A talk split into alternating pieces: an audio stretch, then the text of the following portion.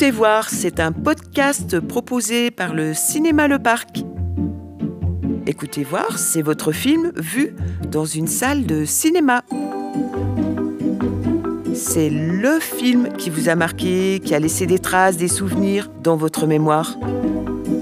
Écoutez voir, c'est la parole et le son pour raconter l'image. C'est une expérience sonore partagée pour dire aussi votre amour de la salle de cinéma.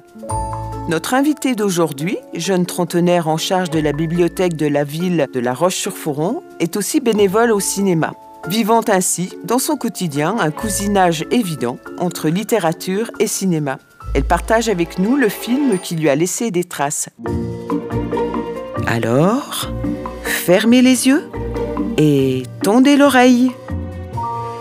Bonjour Marjorie. Bonjour. Euh, aujourd'hui, je vais vous parler du film Le fabuleux destin d'Amélie Poulain, réalisé par Jean-Pierre Genet et qui est sorti en 2001. 2001, c'était l'année de mes 18 euh, ans. Et c'est un film particulier parce que je l'ai vu deux fois au cinéma.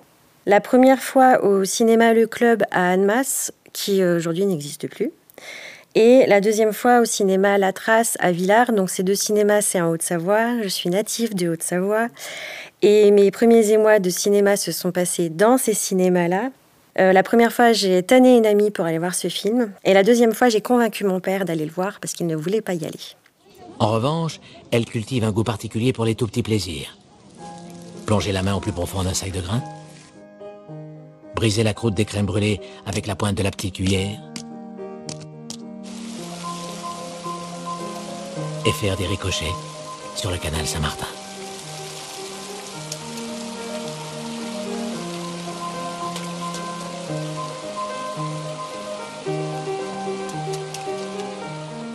Cette histoire d'Amélie Poulain, 23 ans, donc qui n'était pas beaucoup plus âgée que moi à l'époque, euh, serveuse dans, dans, un café, qui vit essentiellement dans, toujours le même quartier de Montmartre, où elle rencontre toujours les mêmes personnages, film choral avec des personnages avec des, euh, des personnalités complètement différentes et en même temps qui ont du sens à vivre ensemble. Et comment elle allait euh, vivre dans ce, dans ce microcosme avec sa solitude, cette solitude que j'avais pas forcément vue la première fois que j'ai vue parce que j'ai été prise par euh, la lumière de ce film, par cet esprit conte de fées, de cette personne qui euh, bah, décide de faire le bien autour d'elle, au risque de s'oublier elle-même. Et c'est surtout aussi une grande histoire d'amour avec beaucoup de mystère. Et, et c'est ça que j'ai beaucoup apprécié dans ce film, c'est la manière dont elle va rencontrer Nino Quincampoix. Euh, ce côté vraiment très original et en même temps un petit peu onirique. Et, ça a résonné en moi parce que quand on a 18 ans, on est en pleine recherche identitaire. Je me sentais pas forcément très, très bien. J'avais beaucoup d'amis, mais je me sentais très souvent seule. Donc ça a eu une résonance. C'est comment elle, elle arrive à trouver euh, sa place avec énormément de bienveillance. Une des scènes que j'ai préférées et qui m'a euh, illuminée, c'est quand euh, elle attrape par le bras ce, ce, mendiant qui écoute de la musique et qui est aveugle. Comme il ne peut pas voir ce qui se passe autour de lui, elle le prend par le bras et elle l'emmène comme ça et elle lui dit tout ce qui se passe, les odeurs, le son, les personnes, comment euh, elle décrit ses personnages pour l'amener enfin à l'entrée de la bouche de métro où il va mendier. Et là, d'un coup, tout s'illumine. Et donc, ça m'a donné envie, en voyant cette euh, scène en particulier, de me dire, même si des fois je suis pas très bien dans ma vie, ce que j'ai envie, c'est de faire du bien aux autres. Et quelque part, ça a dû faire naître aussi ma vocation. Même si j'étais en études de lettres et passionnée de cinéma, le fait d'échanger avec les autres et d'amener cette petite lumière, même si c'est pas grand-chose au quotidien, euh, ça m'a beaucoup euh, construite, en fait. Venez, je vous aider. On descend et hop, c'est parti. Là, on croise la veuve du tambour de la fanfare. Elle porte la vareuse de son mari depuis qu'il est mort. Attention, hop Tiens, l'enseigne de la boucherie Chevaline a perdu une oreille. Ce rire, c'est celui du mari de la fleuriste. Il a des petites rides de malice au coin des yeux. Oh, dans la vitrine de la pâtisserie, il y a des sucettes Pierre gourmand. Hum, vous sentez ce parfum? C'est Pépone qui fait goûter ses melons aux clients. Allez, allez, goûtez mon melon. Ah, chez Marion, il faut de la glace au calisson. Mais passe devant la charcuterie. Si j'ai choisi de parler de ce film, c'est que c'est un film qui a encore une résonance aujourd'hui.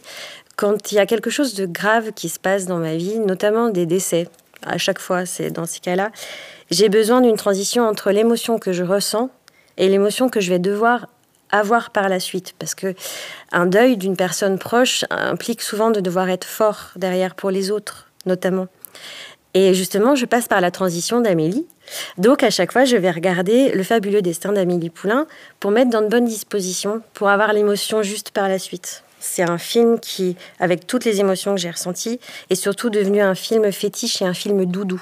Euh, ça peut paraître effectivement comme un, mode d'emploi et c'est surtout sur euh, à l'instant T, je suis triste, mais je peux ressentir d'autres émotions.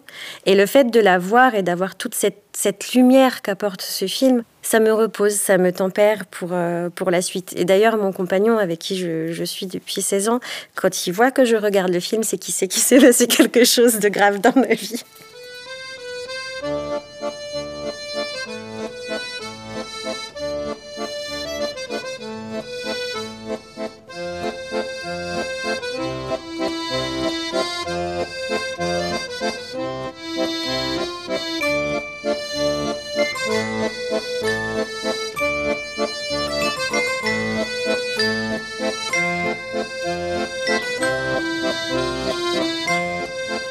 Je suis venue aujourd'hui avec un cahier particulier que j'ai commencé en 98 pour conserver mes tickets de cinéma. Comme dans ce film Amélie Poulain, Nino Quincampoix, il, a un classeur avec euh, toutes les photos qu'il trouve dans les photomatons. Ben moi, j'avais fait mon classeur avec tous mes tickets de cinéma et je mettais donc le titre du film, mes petites étoiles, un peu comme sur les sites euh, qui donnent des, indications de notes euh, pour dire si c'est un bon ou un mauvais film, le réalisateur et sur la fin du cahier, je mettais avec qui j'étais allée voir ce film. Comme ça, ça me permettait de me rappeler en reprenant ce cahier des années après, bah, déjà du film et puis bah, du contexte justement dans lequel je l'ai vu. Alors je mettais le nom des acteurs, euh, s'il était bien, pas bien, ce que j'avais aimé, pas aimé. Mais, et qu'est-ce qu'elle me veut? Elle est fauchée. Elle espère une récompense en échange de l'album. Ou alors, elle fait aussi la collecte de photomatos. C'est ça. Comme nous, elle nous a déjà, elle voudrait faire l'échange contre un borgne à lunettes. Mais non, crétin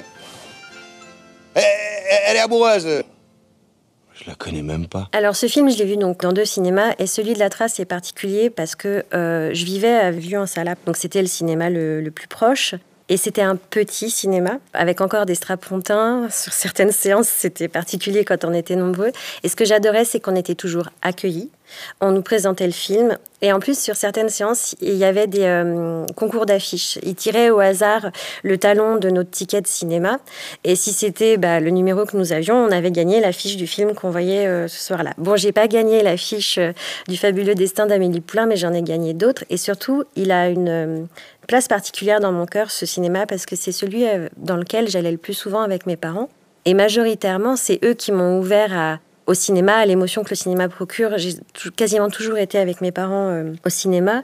Et celui-ci, c'est vraiment le cinéma en particulier, si un jour, et ça n'arrivera jamais parce que je leur souhaite très fort et je serai morte quand ça arrivera, il devait disparaître ou être détruit pour être construit ou quoi que ce soit, la première personne avec qui j'irai faire un sitting et avec qui j'aimerais vivre les dernières émotions de cinéma, ce serait avec mon père.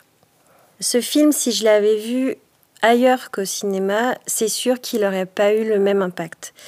Euh, déjà parce que j'ai choisi d'aller le voir deux fois, pour avoir deux fois l'émotion de, de ces lumières qui s'éteignent, des premiers frissons qu'on a avant de voir le film, quel qu'il soit. Et je pense que si je l'avais vu euh, à la télévision, à la télévision, je regarde pas de films sur un ordinateur, je trouve ça insupportable.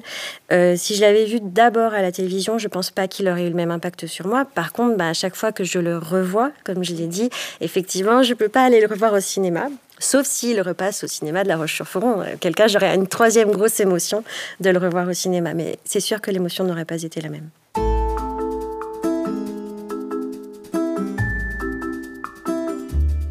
Et voilà, c'est terminé pour aujourd'hui. Merci Marjorie.